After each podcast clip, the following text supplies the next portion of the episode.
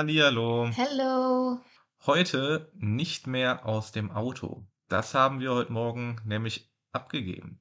Ja, nach ganzen 32 Tagen, über einem Monat, ist unser Roadtrip wirklich mit dem heutigen Tage zu Ende gegangen. Wir blicken etwas wehmütig auf diesen Tag zurück, aber auch etwas erleichtert. Ähm, wir sitzen nach äh, Tagen mal wieder in einem Bett in, und haben vier Wände um uns herum. Es fühlt sich wirklich ein bisschen komisch an, dass der Wagen jetzt nicht mehr vor der Tür steht. Und darüber, über die letzten 32 Tage, wollen wir auch heute mit euch sprechen. Also, es geht um Camping, es geht um Roadtrip durch Namibia, einfach mal ehrlich raus. Was verbirgt sich dahinter? Was erlebt man? Und ja, mit welchen Einbußen muss man rechnen? Ja, wir haben die letzten oder den letzten Monat wirklich ja, Höhen und Tiefen erlebt, das muss man wirklich sagen. Wir haben gewisse Dinge auf unserem Roadtrip erlebt, die wir so überhaupt nicht erwartet haben. Es kamen neue Herausforderungen auf uns zu. Wir haben uns persönlich auch äh, in dieser kurzen Zeit unfassbar entwickelt, was unsere Ansprüche angeht, aber auch ähm, ja unsere Akzeptanz, unsere Verbundenheit zur Natur. Ähm, diese dieser Roadtrip durch Namibia hat uns wirklich, ich glaube, das kann man definitiv so sagen, unheimlich geprägt und es war so ziemlich das krasseste Abenteuer, was wir trotz unserer ganzen Reisen in den letzten Jahren so erlebt haben, würde ich sagen. Absolut, aber jetzt mal runtergebrochen, wie kamen wir denn dahin? Also, für so ein Camping Roadtrip, für dieses, wie man immer so schön sagt, einfachste Leben, nur in dem Fall ein Geländewagen, ein 4x4. Der sollte es aber auf jeden Fall schon sein, oder? Ja, also da vielleicht auch direkt mal ein Tipp vorab. Wir haben äh, uns vorher auch wirklich so viel Gedanken gemacht, wo können wir noch Geld sparen. Äh, haben tatsächlich auch überlegt, ob wir vielleicht durch Namibia irgendwie mit einem äh, normalen Mietwagen kommen und entsprechend dann doch in feste Unterkünfte gehen. Also wir haben verschiedene Szenarien einfach durchkalkuliert und müssen jetzt im Endeffekt wirklich sagen, Leute, macht niemals einen Roadtrip durch Namibia ohne einen Geländewagen. Es ist euer sicherer Tod. Ja, das vielleicht nicht unbedingt, aber man käme einfach nicht an die spannenden Orte, an die spannenden Stellplätze, sondern man müsste sich mit sehr viel weniger Auswahl und ja, Standardunterkünften und den wenigen äh, ausgerüsteten Camps begnügen. Nee, ich glaube auch letztlich wäre es sogar teurer. Also du magst natürlich am Auto vielleicht sparen, wenn du jetzt einen, teure Kleinwagen hast, aber es gibt eben diese enorme Diskrepanz in den Preisen zwischen mm, einem Campingplatz, einem Stellplatz und einer Lodge. Also vielleicht auch da nochmal zur Erklärung, weil das Konzept haben wir jetzt so von keinem anderen Land bisher gekannt, in dem wir ähm, bisher einen Roadtrip gemacht haben, dass wirklich, es gibt Luxus-Lodges, wo du ähm, wunderschöne äh, Resorts oder auch Tented Camps und sowas hast und an fast alle ist wirklich ein Campingplatz angeschlossen. Das hatten wir jetzt beispielsweise in anderen Ländern, zum Beispiel in Island, da gibt's Campingplätze oder da gibt's Guesthouses. Aber diese Kombination, es gibt die Möglichkeit der Luxusvariante und es gibt die Möglichkeit für Camper, die ist hier eigentlich fast immer in Kombination gegeben. Und ähm, selten ist es halt wirklich der Fall, dass diese Luxusvariante ähm, bezahlbar ist, zumindest für uns jetzt, ähm, so wie wir unterwegs sind. Deswegen wäre es, glaube ich, schon im Endeffekt teurer geworden, wären wir auf feste Unterkünfte angewiesen gewesen. Total teurer haben wir am Anfang auch hin und her gerechnet. Ich denke, es sind eher die begrenzten Angebote, denn um mal direkt äh, mit ehrlichen Fakten äh, rauszuhauen, so ein Camping-Roadtrip durch Namibia ist definitiv nicht die Sparvariante. Alleine so ein 4x4 Geländewagen mit Dachzelt und entsprechender Campingausrüstung, das kostet schon gut und gerne 100 Euro pro Tag. Je nach Angebot, je nachdem, welche Versicherung man so wählt. Und da können wir eigentlich nur empfehlen, ja, zur Sicherheit, zur Ruhe und für den Service, äh, spart nicht an der Versicherung. Wir hatten jetzt auch wieder drei kleinere Reifenpannen. Die werden wir später auf jeden Fall nochmal an anderer Stelle genauer thematisieren. Gehen wir erstmal gerade die Kosten noch weiter durch. Also zu den ungefähr 100 Euro pro Tag kommen dann natürlich noch obendrauf die Stellplätze auf den Campingplätzen. Die sind nämlich auch nicht umsonst und da zahlt man auch noch mal gut und gerne so 15 bis 25 Euro je nach Ort da oben drauf. Plus Sprit.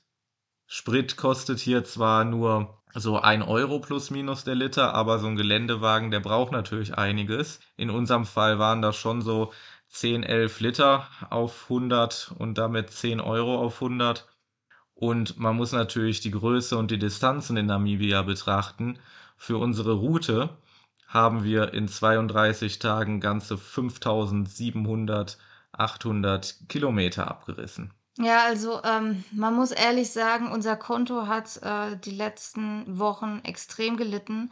So ein Roadtrip durch Namibia ist wirklich, ähm, man kann sich noch so viel Mühe geben. Es ist ja fast eine Geldverbrennungsmaschine, will ich sagen. Also wir haben wirklich die letzten Tage auf unser Konto äh, mit einem weinenden Auge geblickt, auch wenn wir natürlich ähm, um alles in der Welt dankbar sind und äh, der Wert der Erfahrungen, die wir in den letzten Tagen gesammelt haben, äh, wie man so schön sagt, unbezahlbar ist. Trotzdem, man kann sich noch so viel Mühe geben und low budget unterwegs sein. Ähm, man kommt einfach so günstig nicht weg, wie es vielleicht in manch anderem Land möglich ist. Und um jetzt mal eine grobe Summe zu nennen, was so ein Monat oder 32 Tage, um genau zu sein, unser, unser Konto jetzt weniger hat, sind nämlich sage und schreibe ja knapp 5000 Euro.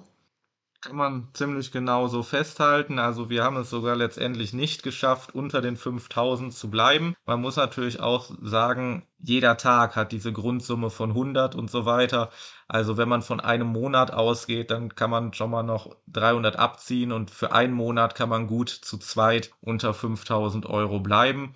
Wir wollen jetzt noch mal gerade so unsere Route kurz erläutern was wir nämlich ausgelassen haben und wofür wir uns entschieden haben in diesen 32 Tagen. Ja, ein Monat ist nämlich gar nicht mal so viel, wie man so denkt, ähm, weil Namibia ist wirklich, wie Henrik schon gesagt hat, äh, ein echt großes Land. Die Distanzen sind nicht zu unterschätzen. Und ähm, im Fazit würden wir auf jeden Fall sagen, dass dieser Monat für unsere Route ähm, definitiv das Minimum ist. Also wir haben uns jetzt nicht ultra gehetzt. Ähm, wir hatten jetzt aber auch keine wirklichen, äh, ja, Erholungstage schon, in denen wir jetzt keine Ausflüge gemacht haben, aber in denen man auch einfach mal genießt.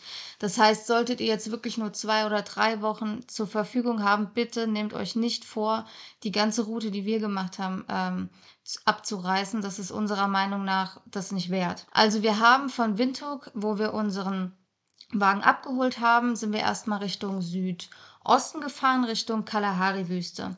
Was wir dann im absoluten Süden Namibias ausgelassen haben, ist der Fish River Canyon, weil wir schon absehen konnten, dass das zeitlich etwas eng wird und uns auch das Panorama, das mag mit Sicherheit wunderschön sein und bei der zweiten Namibia-Reise werden wir da mit Sicherheit auch äh, diesmal hin.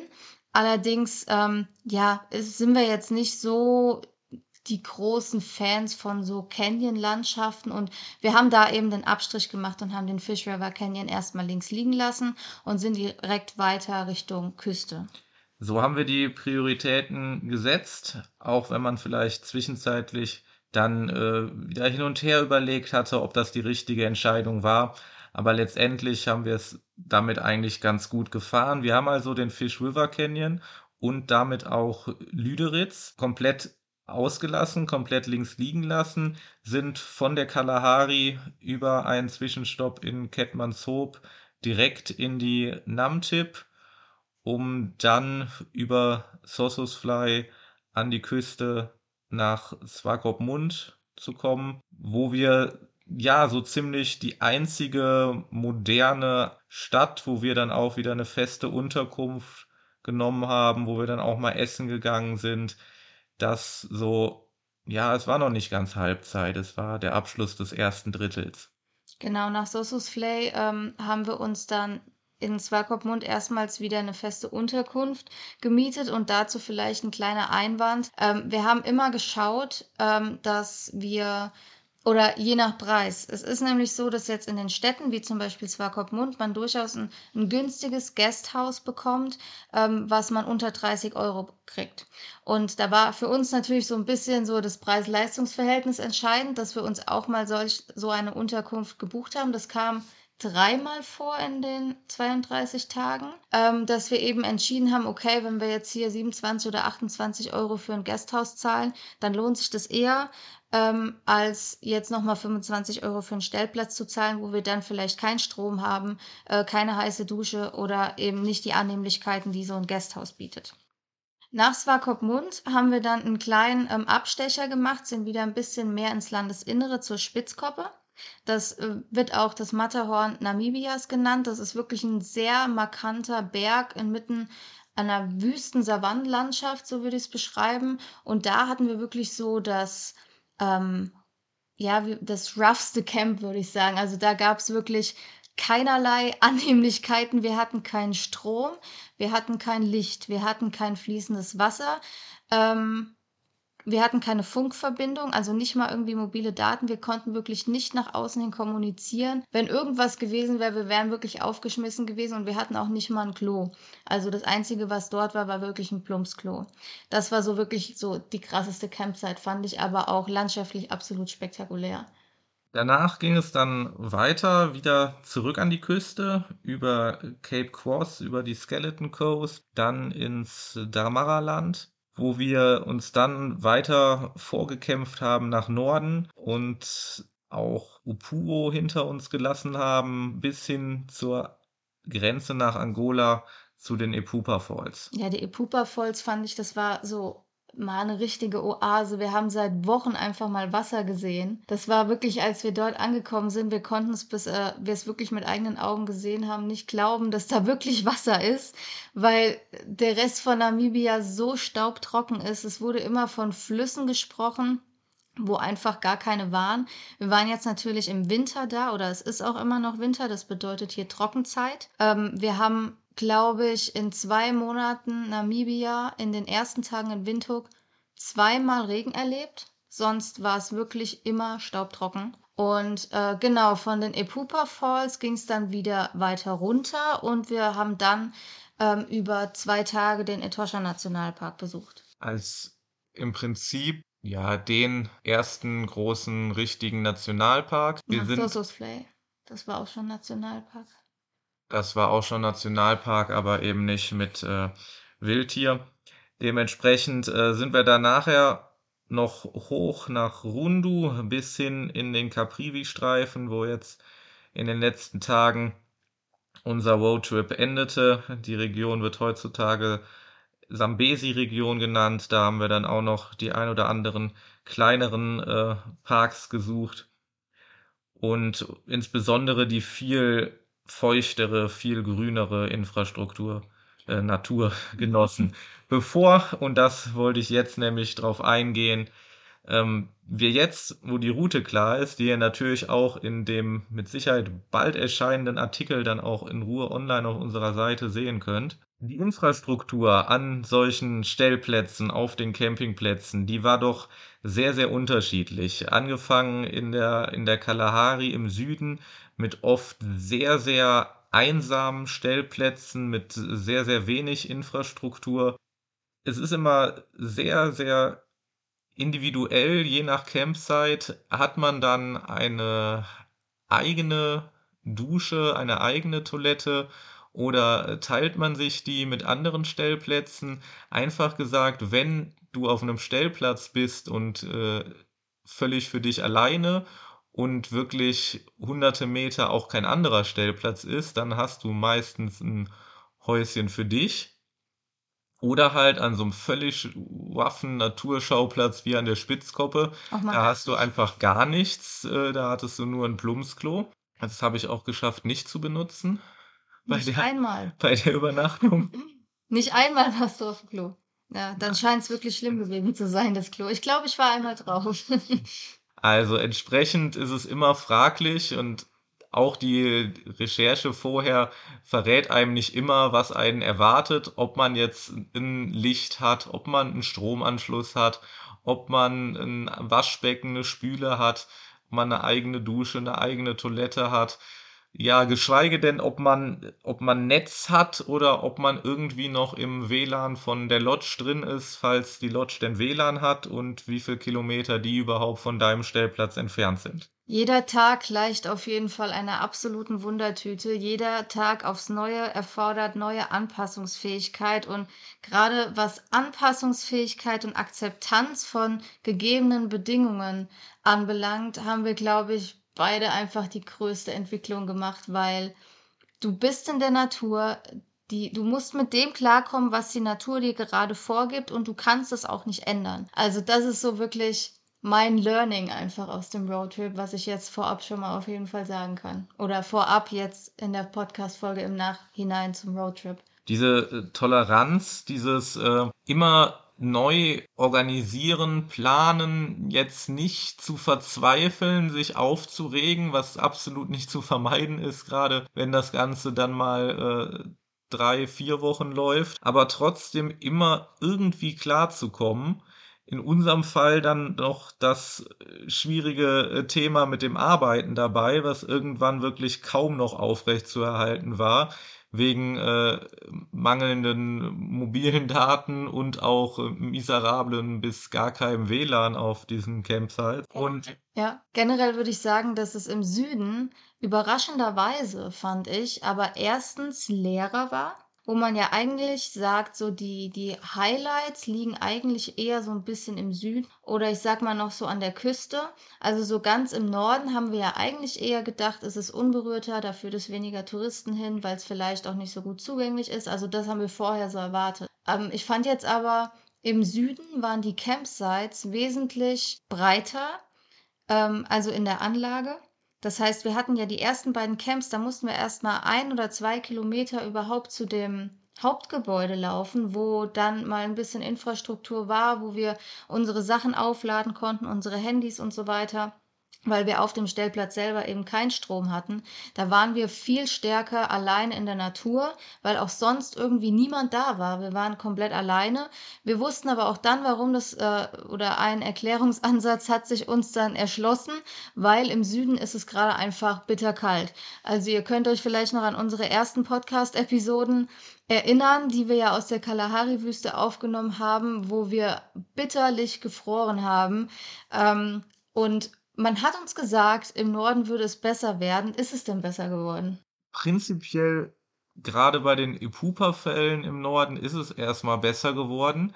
Aber was mich dann doch sehr äh, gewundert und ja unsere Erwartungen wieder umgeschmissen hat, ist, dass es hier jetzt äh, gerade im Caprivi-Zipfel die letzten Tage da hätten wir es echt wärmer erwartet. Hier hatten wir jetzt letzte Nacht auch wieder nur 5, 6 Grad. Ja, also irgendwie ist es ein bisschen komisch und ich finde auch so, ähm, die Touristen, auf die du getroffen bist, also im Süden haben wir kaum Leute getroffen, Mitreisende. Dann in Sossusvley, klar, das ist so das Highlight Namibias, da war natürlich mehr los, aber ich glaube trotzdem, dass da auch in anderen Monaten deutlich mehr los ist. Das habe ich auch von anderen so gehört. Aber im Norden, gerade da Richtung Opuo, als wir Richtung Epupa Falls gefahren sind, da sind wir ja wirklich durch die ähm, abgelegensten Dörfer, wo wirklich an den Seitenrändern nur Lehmhütten standen und ab und zu mal irgendwie ein Kind hervorgeguckt hat. Also da war ja null wirklich touristisches Leben, sage ich jetzt mal. Und dann sind wir da auf die Campsite gekommen am Fall und die war einfach brechend voll. Wir hatten erstmals da gar nicht so wirklich unsere Privatsphäre. Es war uns fast irgendwie zu viel, weil wir uns so daran gewöhnt hatten, komplett allein zu sein, auch irgendwie, keine Ahnung, uns vom Auto umzuziehen. Ähm, das war ja vorher ganz normal, weil uns hat ja keiner sonst irgendwie sehen können und da äh, hätte ich einfach jeder sehen können dann. Ähm, weil es auch einfach, weil es auch einfach eng an eng war. Plötzlich nur fünf Meter Breite und dann ist dein Stellplatz zu Ende und dann ist da vielleicht noch ein, ein Zaun und ein Sichtschutz und dann steht da aber der nächste. Das ist ja auch eine ganz bewusste Entscheidung der Campingplätze, wie die sich aufbauen und wie viel Platz sie zur Verfügung haben und wie viel Stellplätze sie da draufbringen wollen. Und wenn man jetzt so ein unendlich weites äh, Grundstück in der Kalahari hat oder in der, in der Namtib, dann ist das natürlich was anderes, als wenn man so ein äh, Kilometer äh, Breite am Fluss an den Epupa Falls hat, wo es sehr, sehr viel enger ist und dementsprechend dann auch schnell voller. Aber es fällt auch gerade auf, dass das eigentlich ein Abbild von der ähm, Bevölkerung Namibias ist, weil im Süden leben ja lebt ja ein verschwindend kleiner Anteil der namibischen Bevölkerung. Der Großteil der Namibier lebt ja tatsächlich im Norden. Und äh, deswegen war es wahrscheinlich so, dass im Süden einfach viel mehr Platz ist. Du hast viel mehr Natur, du hast viel mehr Leere. Und im Norden ist einfach irgendwie enger. Ja, und was die Touristen angeht, vielleicht waren die jetzt auch einfach eher im Norden, weil man doch denkt, dass es da wärmer ist. Außer vielleicht These, aktuelle Kältefront ist vielleicht nicht unbedingt die Regel. Aber jetzt sag doch mal zum Thema Stellplätze. Kannst du einen Favorit nennen und wenn ja, warum? Also was ist dir an Infrastruktur super wichtig? Auf was kannst du nicht verzichten? Ich finde, das war immer so eine Abwägung zwischen der Natur, also dem, dem Stellplatz an sich, wie liegt er, wie schön ist er halt einfach gelegen und was bietet er für, für Annehmlichkeiten. Und ähm, boah, es ist schwierig, weil ich kann jetzt nicht so sagen, der eine war perfekt. Also ich würde sagen, was die Lage angeht, also jetzt mal ganz unabhängig, ob da eine heiße Dusche war, ob wir Strom hatten oder Licht, fand ich ähm, Epupa auf jeden Fall sehr schön. Ähm, weil es halt einfach direkt am Fluss war und äh, ja auch so die Geräuschkulisse total schön war und es war irgendwie ein bisschen feuchter mal wieder. Also das hat so dieser Schauplatz hat extrem gut getan, aber wie ich eben schon gesagt habe, es war irgendwie so ein bisschen zu eng. Ansonsten fand ich die Lage zum Beispiel äh, im Canaan Desert Camp in der Namtib auch sagenhaft. Also das war ja richtig geil. Wir hatten wirklich die komplette Wüste um uns herum. Die Sonnenuntergänge waren der Hammer. Die, wir haben da wirklich erstmals richtig krass mit eigenen Augen, mit bloßem Auge die Milchstraße sehen können.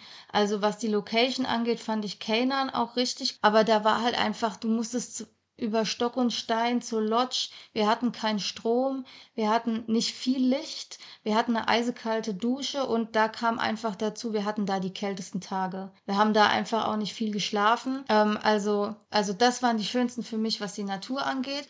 Die geilste Ausstattung fand ich definitiv äh, in Sossus Flay, wo wir wirklich das war das einzige Mal, wo wir wirklich eine, eine Hütte oder ein Haus hatten wo dann eben eine Dusche drin war und auch zum Abspülen und so weiter. Also es war alles irgendwie ein bisschen geschützter. Man hatte feste Wände und nicht nur irgendwie Outdoor mit ein bisschen behelfsmäßig Holzzaun oder so drumherum.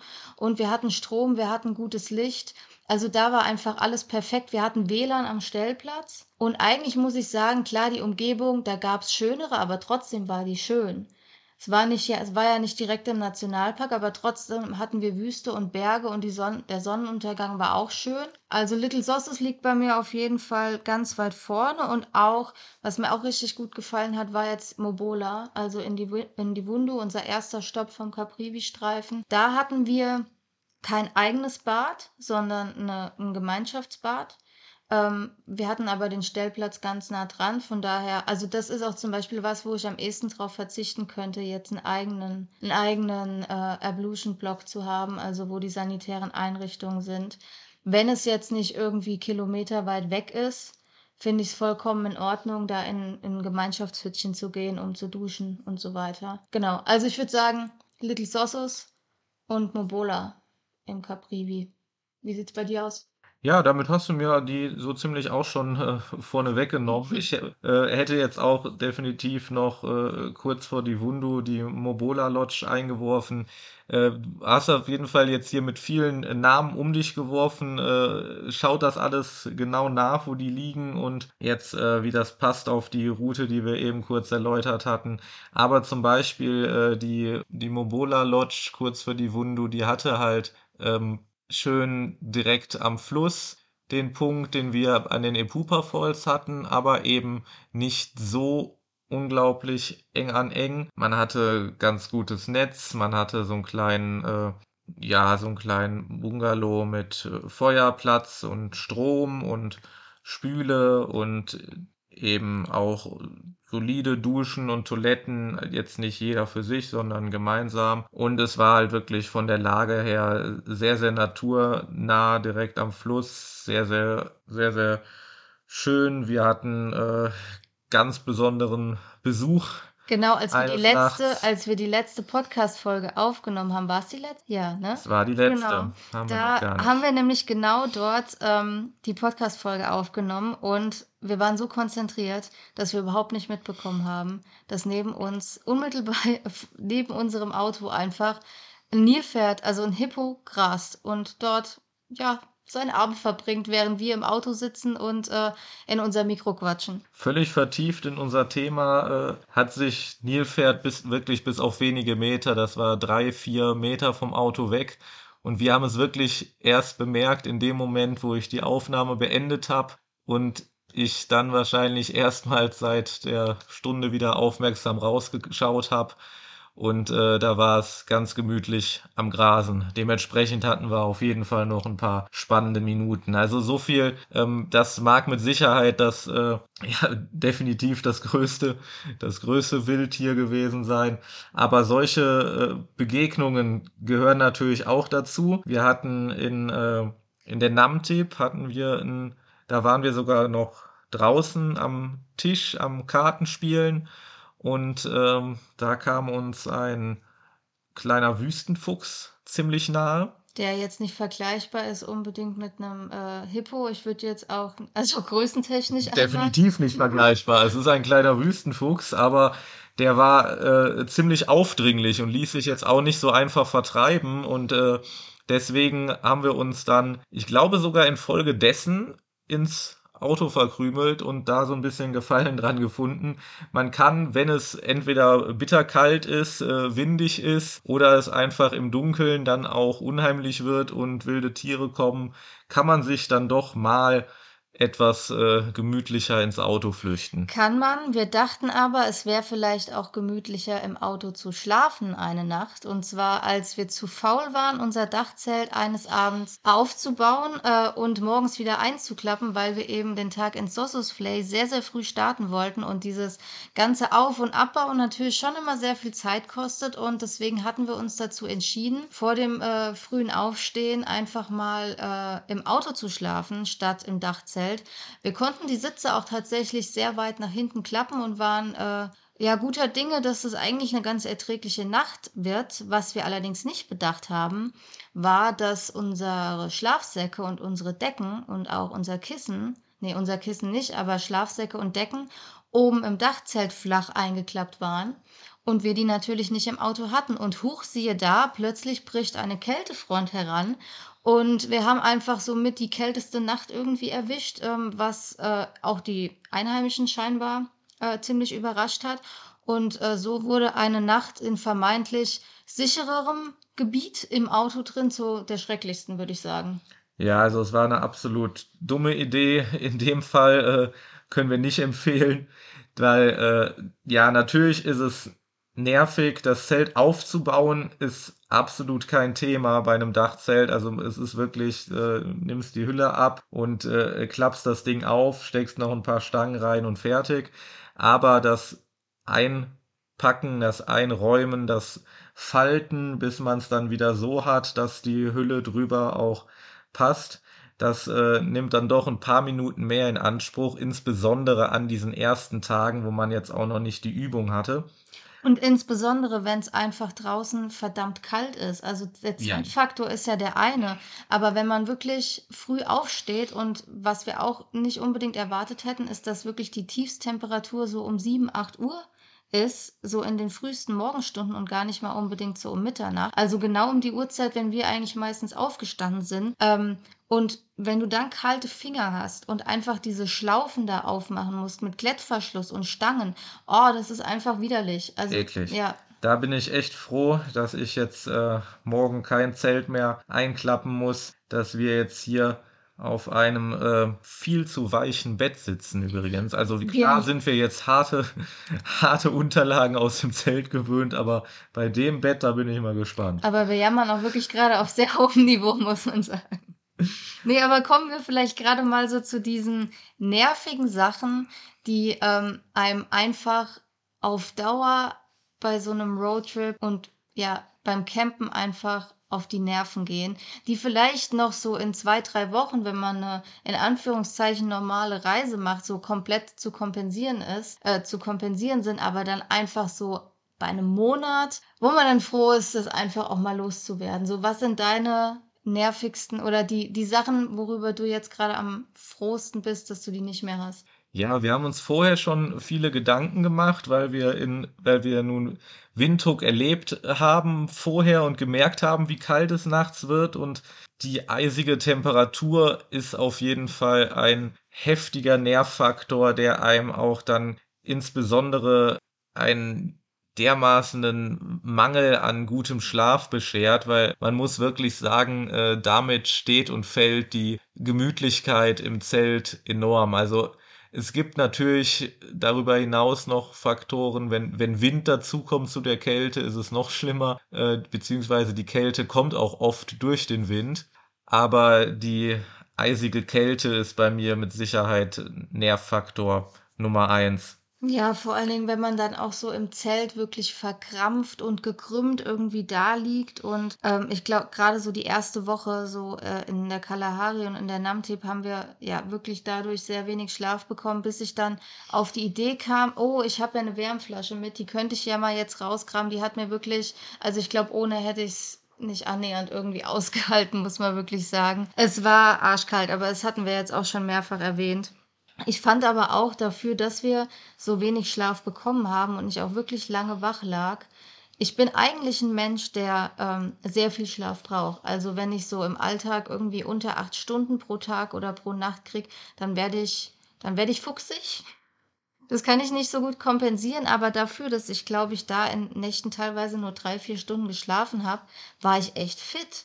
Also das hat mich schon überrascht. Ich war dann morgens weil ich glaube auch, weil man immer irgendwie in Bewegung ist. Man hat immer was zu tun. Man muss. Ja, man muss einfach und ähm, auch vielleicht hat die, die Natur auch einem die Energie dann gegeben, die man durch den Schlaf so ein bisschen verloren hat. Möglicherweise. Wir hatten ja schon das Thema, was die Natur und unsere Umgebung mit uns macht und das war eben auf diesem Camping-Roadtrip ganz enorm. Und äh, so hat das natürlich auch unsere Stimmung bestimmt und äh, damit auch, ja, wie wir es eben geschafft haben, jetzt uns wieder anzupassen, zu planen und mit den Situationen umzugehen. Denn es ist natürlich, äh, es ist immer Anpassung, es ist immer ein, ein Struggle, ein irgendwie zurechtkommen, um möglichst irgendwas zu schaffen von dem, was man sich noch vorgenommen hat, ob das jetzt irgendwelche äh, Punkte sind an Aktivitäten, an Orten oder äh, Dinge abzuarbeiten sind, ob das so Banalitäten sind wie Kochen, Essen zubereiten, immer, ähm, wir hatten jetzt zwei, zwei Gaskocher, also damit quasi zwei Herdplatten, Töpfe, Pfannen waren also ziemlich autark und da muss man aber natürlich auch dann auf Dauer immer draußen kochen, immer draußen duschen und insbesondere dann halt auch wirklich die, die Enge.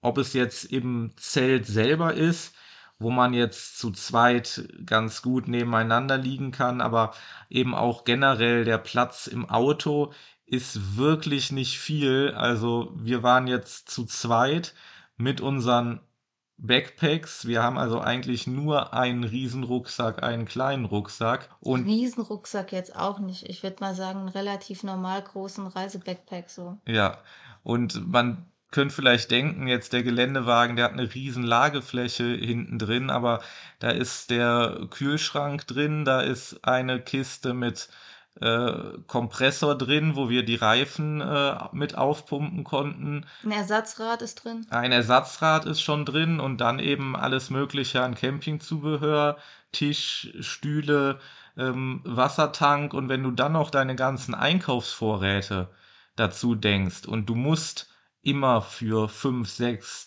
sieben Tage teilweise im Voraus Großeinkäufe machen an den wenigen Stationen, wo man einigermaßen einkaufen kann. Entsprechend auch Getränke. Also wir hatten ja teilweise drei, fünf Liter Wassertanks alleine hinten auf Richtig, der ne? Wasser, Saft, Bier, Wein, was man halt alles so braucht oder halt nicht, je nachdem, wie man sich seine Prioritäten setzt. Aber dadurch ist das Ding einfach voll und die, unsere Backpacks die lagen auf der Rückbank, weil egal, hinten ist Dreck, hinten ist Staub und die Rückbank, die geht noch einigermaßen. Ja, vor allen Dingen auch so, dass du einfach drankommst. Also wir haben ja jetzt, wir müssen ja irgendwie an unsere Sachen drankommen, einigermaßen zugänglich und so konnte man halt einfach immer jeweils die Hintertüren aufmachen und unsere Backpacks sind glücklicherweise so konzipiert, dass man sie wie ein Koffer aufklappen kann von hinten. Und so hatten wir irgendwie die Möglichkeit, ja überhaupt an unsere Sachen so kontinuierlich äh, ranzukommen. Weil wenn du dir jetzt vorstellst, du hast einen, einen, Koffer oder so hinten, das ist auf der einen Seite besser, weil es vor Dreck besser schützt. Also wenn unsere Backpacks jetzt komplett eingestaubt wären, das wäre schon extrem mies. Aber andererseits musst du ja immer dann den Koffer hinten irgendwie rauskramen und irgendwo hinlegen, um ihn aufzumachen, um an deine Sachen ranzukommen. Also mega unpraktisch. Wir haben andere gesehen, also meistens dann Familien äh, zu viert, also klassisch mit zwei Kindern. Wir haben das gesehen, dass es dann auch zwei Dachzelte auf dem Auto, also eins vorne, eins hinten. Aber wir haben uns in der Konstellation wirklich gefragt, boah, also es war bei uns wirklich schon eng und schwierig, Ordnung zu behalten. Und äh, also vier Leute mit Gepäck in der Konstellation und dann halt auch noch die vier Leute, die vier Charaktere. Also das wäre nochmal noch mal eine Steigerung, äh, nochmal mehr Nervenprobe, als das für uns an sich schon war. Und also, wir hatten auch harte Tage. Da muss man sich auf jeden Fall sehr, sehr gut verstehen miteinander, sonst haut man sich da, glaube ich, die Köpfe ein. Aber ich glaube, das ist generell beim Camping. Es hört sich jetzt auch ein bisschen so an, ähm, als wären wir komplette Einsteiger, was sowas angeht. Man muss sagen, wir haben nicht so viel gecampt. Also wir haben da jetzt gar nicht so die Riesenerfahrung. Ich denke immer, ich bin irgendwie schon so abgebrüht und abgehärtet und mich kann nichts mehr umhauen. Aber äh, wir haben anfangs gesagt, das war irgendwie echt das größte Abenteuer bis jetzt. Ähm, es ist am ehesten vergleichbar mit unserem Roadtrip, mit unserem Camping-Roadtrip durch Island vor zwei Jahren war es, glaube ich. Da haben wir allerdings nicht gezeltet, sondern haben im Van übernachtet ähm, und für zehn Tage. Und das ist halt einfach der Punkt. Für zehn Tage kannst du vieles gut kompensieren. Was uns da extrem auf die Nerven ging, war einfach der Dauerregen. Also das war auch nicht schön. Man findet natürlich, wenn man wirklich so nah in der Natur ist und äh, nonstop mit der Natur lebt auf solchen Reisen, ähm, immer Sachen, die einen irgendwie nerven, denen, denen man ausgesetzt ist, denen man ausgeliefert ist, weil es eben die Natur ist. Aber das ist ja auch das, was wir wollen. Das hört sich jetzt auch gerade vielleicht so ein bisschen jammerig an, will ich sagen, aber. Nee, überhaupt nicht. Aber genau darum geht es, der Natur ausgeliefert zu sein, die Natur zu spüren, um so direkt zu reisen und ja, wie man immer so plakativ sagt, ein so simples, ein so einfaches Leben zu führen, jetzt nur mit Zelt in, in der Wildnis, in der Wüste, am, am Fluss, an der Küste, auf all diesen verschiedenen Stellplätzen, wo wir waren. Das war wirklich die bis dato krasseste Reiseerfahrung. Auf jeden Fall auch wieder äh, eine Steigerung für mich. Ich habe durchaus einige Campingtrips in meiner Kindheit, in meiner Jugend gehabt, aber das waren dann ja so langes Wochenende auf deutschen Campingplätzen. Das ist dann auch ziemlich unspektakulär im Vergleich, auch wenn es äh, damals als Kind natürlich auch an sich schon ein Abenteuer war, wenn man mal woanders und im Zelt übernachtet. Ja, es war vor allen Dingen immer kürzer. Also wir haben ja auch zum Beispiel, als wir die Akatenango Mehrtageswanderung gemacht haben, haben wir auch gecampt. Wir haben auf Festivals gecampt. Also es war jetzt nicht das erste Mal, aber es war immer für ein paar Tage. Es war so ein begrenzter Zeitraum und jetzt war es einfach ein Monat. Das ist so, glaube ich, der ganz große, der entscheidende Unterschied. Und da darf man sich auch überhaupt nichts äh, vormachen. Das geht natürlich an die Nerven äh, insbesondere ist es dann wirklich oft so, ja, dass wenn man die Hälfte geschafft hat, so das dritte Viertel, wo dann, wo es immer noch lange, lange hin ist, die Anfangseuphorie verflogen ist und dann einfach einem langsam alle möglichen Sachen auf den, auf den Sack gehen und nerven. Und da kam eben dann auch noch vom Timing her unsere unglaubliche Pannenserie. Lass uns auf die nochmal kurz ja, eingehen. Also das habe ich mir, also das ist auch auf jeden Fall einer der Punkte, die mich so am meisten abgefuckt haben, einfach in der Zeit. Wir hatten ähm, als wir in Walvis Bay angekommen sind. Das war so ein bisschen wie so eine Zwischenetappe, weil also Walvis Bay ist ein Ort, der liegt kurz vor Swakopmund und wir wollten dort einen Stopp machen, um eine Flamingo-Lagune zu besuchen und um einzukaufen. Und wir hatten so dieses Ziel vor Augen, ah, jetzt können wir uns endlich mal ein bisschen entspannen, jetzt haben wir eine feste Unterkunft, wir haben die kommenden zwei Nächte, eine, ähm, vier Wände um uns herum und wir fahren in Walvis Bay rein und äh, neben uns an der Ampel macht ein Mann die Scheibe runter und zeigt so hinten aufs Auto und sagt, dass wir einen platten Reifen haben. Ähm, ja, wir erstmal so, oh nee, bitte jetzt nicht. Wir waren wirklich seit nach Tagen in der Wüste, nach Tagen in der Einsamkeit, in der Wildnis, nach der Namtip und nach Sosus Flay endlich wieder in der Zivilisation angekommen. Und ja, dann, dann das. Ja, glücklicherweise konnten wir das Problem da relativ schnell beheben. Der äh, Mann, der uns darauf aufmerksam gemacht hat, hat uns sogar auch direkt an eine Tankstelle gelotst. Ähm, und als wir dann in der Werkstatt waren, äh, der äh, wollte sogar nicht mal irgendwie Geld haben. Unsere Versicherung hatte das ja sogar abgedeckt. Das heißt, er hätte einfach eine Rechnung schreiben können, das an den Mietwagenverleih weiterleiten können und gut wäre. Wir wären aus der Nummer raus gewesen. Aber nee, er hat es einfach just for fun scheinbar gemacht. Und so war das Problem relativ schnell gelöst. Und wir dachten, gut, einmalige Sache, haben wir das auch einmal durch. Haken hinter, Reifenpanne und jetzt kann es weitergehen. Ist aber dann leider nicht dabei geblieben. Es ging dann weiter. Wir hatten unsere, unsere Ruhepause, unser Runterkommen in, in Swakopmund. Und wie viele Nächte waren dazwischen? Ich überlege gerade. Ich kann mal gerade nachschauen im Kalender. Vier? Eins, zwei, drei, vier, genau. Vier Nächte, bis wir dann äh, im, im Dammererland Pelmweg äh, hinter uns gelassen haben. Da war nämlich dann am Abfahrtstag und ja, am Tag davor hatten wir eine sehr, sehr heftige Fahrt über Flussbette, Stock- und Steingebirge. Das war eine richtig eklige Geländefahrt durch die Palmway Concession.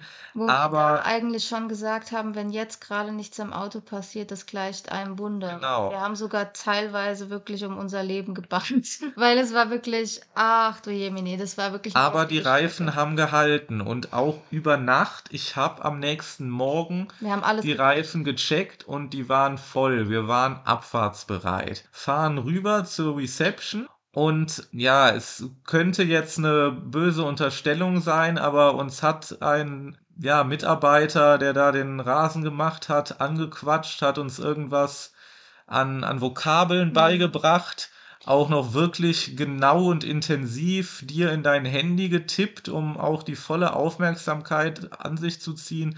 Und ich meine im Nachhinein, da, da war noch eine zweite Person und ich hätte irgendwas gehört am Reifen. Auf jeden Fall so ganz zufällig, als er dann fertig war, geht er ums Auto herum und findet den platten Reifen. Ja, es war schon etwas dubios. Er hatte sich ja auch extra irgendwie auf die andere Seite gestellt und uns quasi die Sicht auf den rechten Hinterreifen so ja versperrt. Aber ja, wir haben natürlich keine Beweise. Wir möchten äh, denen jetzt auch nicht unterstellen, dass sie uns irgendwie was Schlechtes wollten. Aber es ist einfach unsere Vermutung, dass das ähm, ja, so hätte passieren können, weil ganz zufälligerweise die Lodge ja auch eine Werkstatt hatte. Genau, es geht dann natürlich in die interne äh, Reifenwerkstatt und äh, da wurde der Reifen dann gecheckt. Der hatte dann glücklicherweise den Riss natürlich äh, ziemlich mittig. Da wurde dann ein, ein Flicken, ein Patch drauf gemacht und dann äh, wurde er aufgepumpt und dann war es auch wieder gut. Ja, aber an dem Tag, und deswegen waren wir ja auch eigentlich so früh abfahrtsbereit, hatten wir einfach eine sehr, sehr lange Fahrt vor uns. Ich glaube, fünf Stunden. Das war mit die Das war die längste, ja. Strecke, die wir hätten fahren müssen. Und da hat uns die Reifenpanne natürlich extrem aufgehalten. Weil sowas dauert. Da Ja. wird der Reifen natürlich erstmal super hilfsbereit von demjenigen direkt gewechselt. Ne? Also erstmal das Reserverad draufgezogen, aber dann muss natürlich in unserem Fall das war dann direkt da, der kaputte Reifen geflickt werden. Was man dazu sagen muss, ganz interessante Info. Ich wollte jetzt mal nachfragen, aber könnt ihr ja vielleicht auch Feedback mal geben, was sowas aktuell in Deutschland kostet. Aber so Reifenwechsel, also ein kaputter Reifen wechseln mit dem Ersatzrad und dann den kaputten Reifen zu untersuchen und zu flicken, also simpel mit einem Patch zu reparieren. Ich würde sagen, so eine gute Stunde Arbeit. Was würde da eine deutsche Werkstatt so auf die Rechnung schreiben? Also hier in Namibia sind das so, ja, 5 Euro in der billigen Werkstatt und 10 Euro in der teuren Lodge-Werkstatt. Ja, so, dann hatten wir unsere lange Fahrt vor uns. Die ist auch einigermaßen, haben wir die gut rumbekommen, außer, ja, wir haben natürlich da einen Zwischenstopp machen müssen, waren einkaufen in Opur und wurden da wirklich von Bettlern belagert ist eigentlich gar kein Ausdruck. Wir konnten kaum aus dem Auto aussteigen. Es war wirklich, ja, so ein bisschen Schock für uns, weil wir kamen irgendwie erstmals in einen Ort, wo wir wirklich offensichtlich die einzigen Weißen die einzigen Reisenden waren und ähm, es war einfach, unser Nervenkostüm war schon sehr angespannt. Das hat sich dort noch weiter verschärft. Dann kamen wir auf einer Campsite an, die auch mitten in der Pampa lag.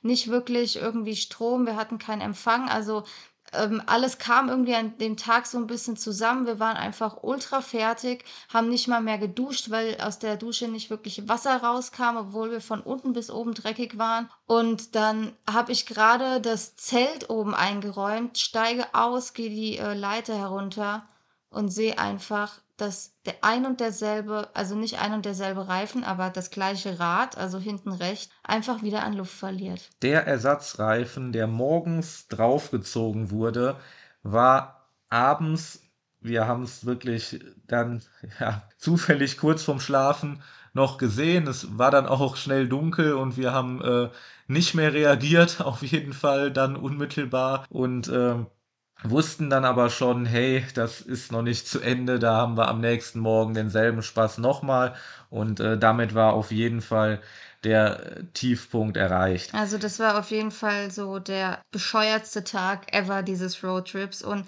ich hatte in diesem Moment... Der Reise an sich. Der Reise an sich, ja, kann man auch sagen. Aber in dem Moment, als ich den Reifen an Luft verlieren. Also dabei zusehen konnte, wie dieser Reifen an Luft verliert wieder an diesem Abend. Da hatte ich wirklich diesen Fluchtreflex in mir. Ich wollte einfach vor dieser Situation wegrennen, mich wieder um diese Scheiße kümmern zu müssen.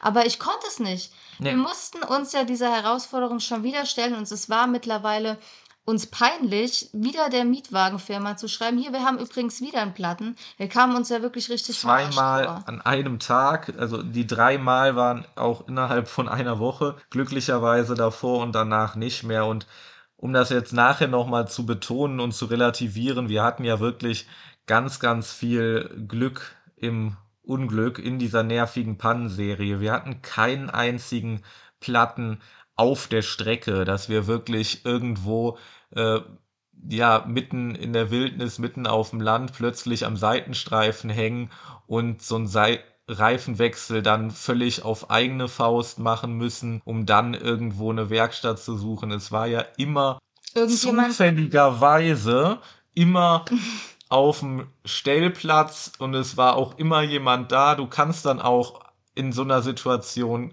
gar nicht den Reifen selber wechseln. Du kannst maximal vielleicht ein bisschen assistieren, weil es ist natürlich direkt einer da, der dir den Reifen wechselt und, und dann die Hand aufmacht ja. und ein bisschen was erwartet. Also so eine, ja, die ein oder andere Panne, irgendwas ist immer, irgendwas wird kommen und äh, das strapaziert natürlich das Nervenkostüm, wenn dann vier, fünf Stunden Auto gefahren wird und man dann wieder in eine fremde Stadt kommt, wo man tanken muss, einkaufen muss, ganz normale Dinge erledigen muss und man da natürlich dann äh, entsprechend die, die Attraktion ist, weil die Leute vor Ort es einfach nicht gewöhnt sind, dann äh, sind das alles Punkte, die das Nervenkostüm sehr, sehr beanspruchen. Und äh, ja, auf der anderen Seite, um jetzt langsam. Wo ich auf jeden Fall noch ähm, jetzt sehr froh bin, dass das jetzt weniger ein Thema sein wird, ist einfach der Dreck. Also das ist wirklich jetzt auch ein Punkt gewesen bei unserem Roadtrip.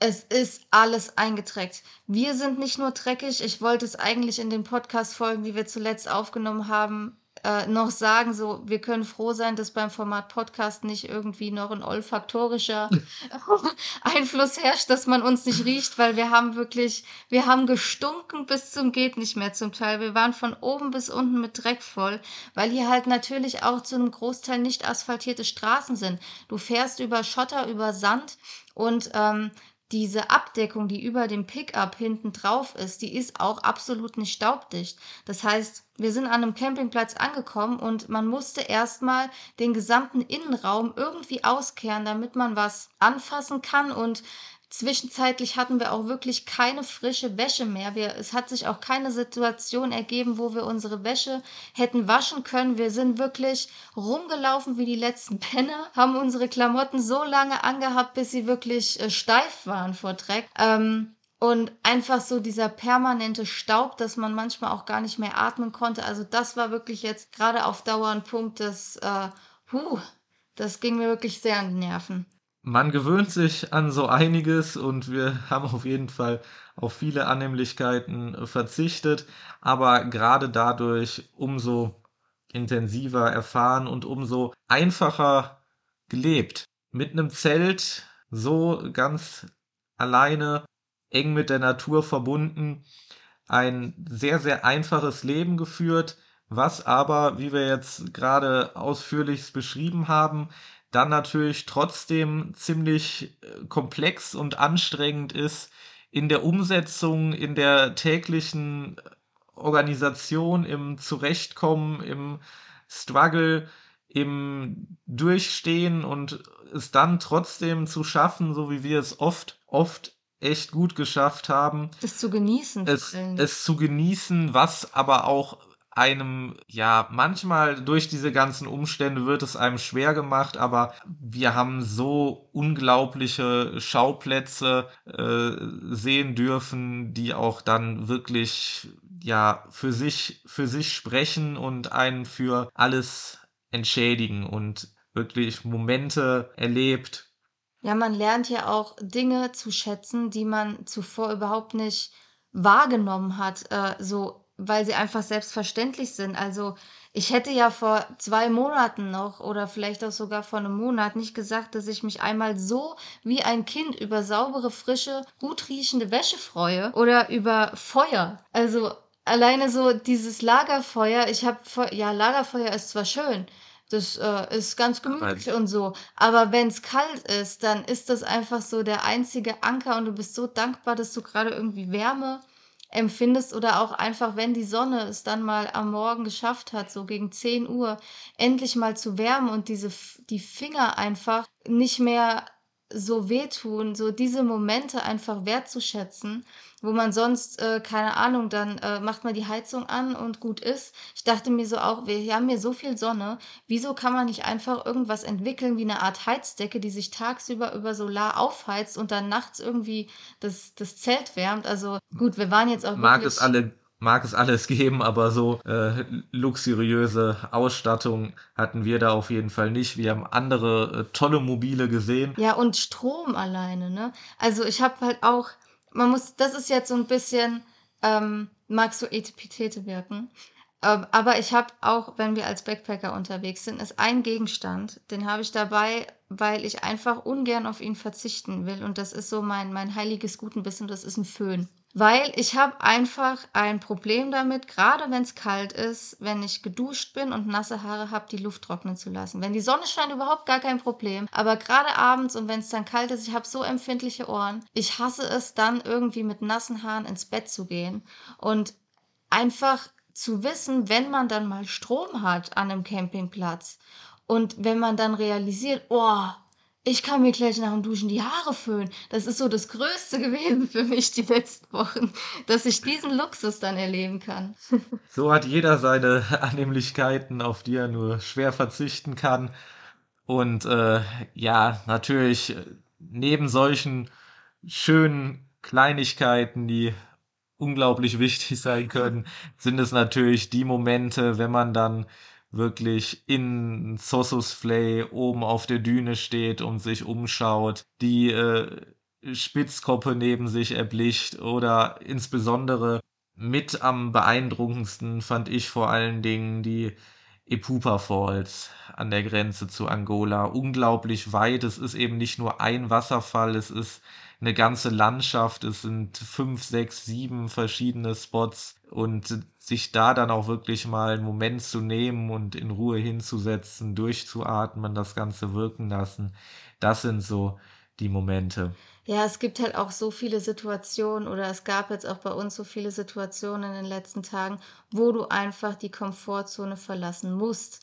Es geht ja gar nicht anders und wo du dann zwangsläufig durch so eine krasse persönliche Entwicklung gehst. Ich habe mich zum Beispiel krass über mich selber gewundert, weil ich von mir, ich kenne mich sehr gut und weiß, dass wenn mich Dinge nerven, da weiß das natürlich auch, du bekommst das auch auf deinem eigenen Leib zu spüren, dass ich mich selbst in so einer Negativspirale reinziehe, die so ein bisschen selbstzerstörerisch ist, aus der ich dann auch nur noch schlecht rauskomme und jede Kleinigkeit einfach das Fass zum Überlaufen bringt und ich einfach dann überhaupt nicht mehr dazu in der Lage bin, mich da selber irgendwie rauszunehmen. Und das hatte ich gar nicht so richtig. Also ich konnte mich überraschend gut irgendwie auf das einlassen, habe mich noch mal mehr in Sachen Akzeptanz ähm, geschult und auch so banale Dinge, wo man immer von sich gesagt hat, so die kann ich nicht, die mache ich nicht so ganz, ganz banal und bescheuert. Ich habe mein Leben lang gesagt, ich kann kein Streichholz anzünden, deswegen mache ich das nicht. Gib mir gefälligst Feuerzeug, so ungefähr. Wahrscheinlich, ich habe es jahrelang auch gar nicht mehr versucht, ne? Also ich habe einfach keine Ahnung, wahrscheinlich habe ich das mal mit dem Streichholz irgendwie als Kind oder Jugendliche versucht, habe das nicht hinbekommen und habe von dem an den Glaubenssatz in meinem Kopf gehabt, ich kann kein Streichholz anzünden, ich mache das einfach nicht. So und jetzt, ich weiß nicht wie viele, ich habe nicht mitgezählt, aber locker über 100 Streichhölzer habe ich angezündet und hey, wenn ich eine Sache gelernt habe in den letzten Tagen, ist es, wie man Streichholz anzündet. Also, das mag jetzt nach einer Kleinigkeit klingen, aber einfach als beispielhaft, also beispielhaft vielleicht dafür, dass man unbemerkt auch in kleinen Schritten sich immer weiterentwickelt, wenn man sich einfach raus aus der Komfortzone begibt, wo auch immer die sein mag. Und es ist ja nicht nur das Streichholz, es ist bei dir insbesondere die Kombination von Streichholz und Gasherd, Gasherd. beziehungsweise Gaskocher in dem Fall. Ja, stimmt. Also in, in Südamerika, wo wir oft und lange unterwegs waren, gibt es eigentlich fast immer Gasherde. Und ich hatte immer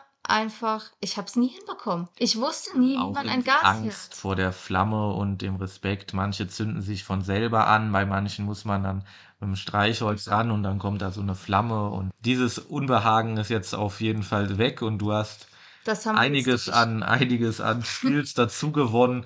Ähm, plus natürlich insbesondere ja so ein riesen Geländewagen, damit zurechtzukommen. Am Anfang tastet man sich da vorsichtig ran und äh, wir haben das wirklich beide dann mit der Zeit immer besser gemeistert, bis hin zu wirklich unglaublichen Geländetouren, wo man halt auch einfach vorher nicht genug gewarnt wurde, vorher nicht wusste, wie schlimm jetzt die Straße, die nicht mehr vorhandene Straße, die Wege da werden, wo man sich dann unglaublich äh, durchs Gelände kämpfen musste. Und jetzt können wir da auf jeden Fall problemlos ja, nicht, nicht drüber lachen, dafür war es zu hart, die Erfahrung, aber was wir da jetzt an, an Skill, an Fertigkeiten dazu gewonnen haben, so ein Ding locker zu manövrieren. Wenn ich mal zurückdenke, als wir in Südafrika den, äh, den Kleinwagen, den Renault Quid hatten und da dann mal die erste sandigere Passage kam in Tlusluvi. Der konnte natürlich auch weniger, der Quid. Natürlich, aber da war jede Schotterstraße ein Abenteuer, was hier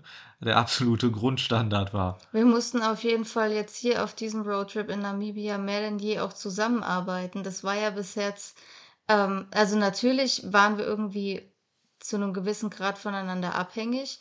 Aber das hat ja jetzt hier nochmal eine ganz andere Dimension eingenommen. Wir haben uns auch zwischenzeitlich gefragt, kann man sowas überhaupt alleine machen? Weil alleine das Dachzelt einzuklappen, einer muss die Leiter hochwuchten, damit sich die Metallvorrichtung so zusammenklappt. Der andere muss auf der Seite einfalten. Also da waren ja viele Sachen, wo einfach wir beide und unser Teamwork gefragt waren, auch beim Fahren dass der eine navigiert und guckt, ob man vielleicht nicht irgendwie äh, einen Stein streift oder irgendwas und der andere sich eben aufs Fahren konzentriert. Da waren ja viele Beispiele, wo wir komplett abhängig voneinander waren. Ich glaube, auch das äh, war bei uns jetzt eine enorme Entwicklung. Eine gute Rolleneinteilung und Teamwork ist auf jeden Fall essentiell. Auch das hat natürlich mal mehr, mal weniger gut geklappt, aber alles in allem haben wir uns da schon echt gut arrangiert. Und so kommen wir, denke ich, äh, trotz diesen ganzen nervigen Sachen, die wir jetzt ehrlich aufgezählt haben, ähm, zu einem unglaublich positiven Fazit und ja, dem Ganzen zu trotz äh, muss ich einfach mal so festhalten, genau so und nicht anders muss man Namibia bereisen. Ja, und was das Ganze auch wieder zeigt, ist, was macht dich eigentlich glücklicher?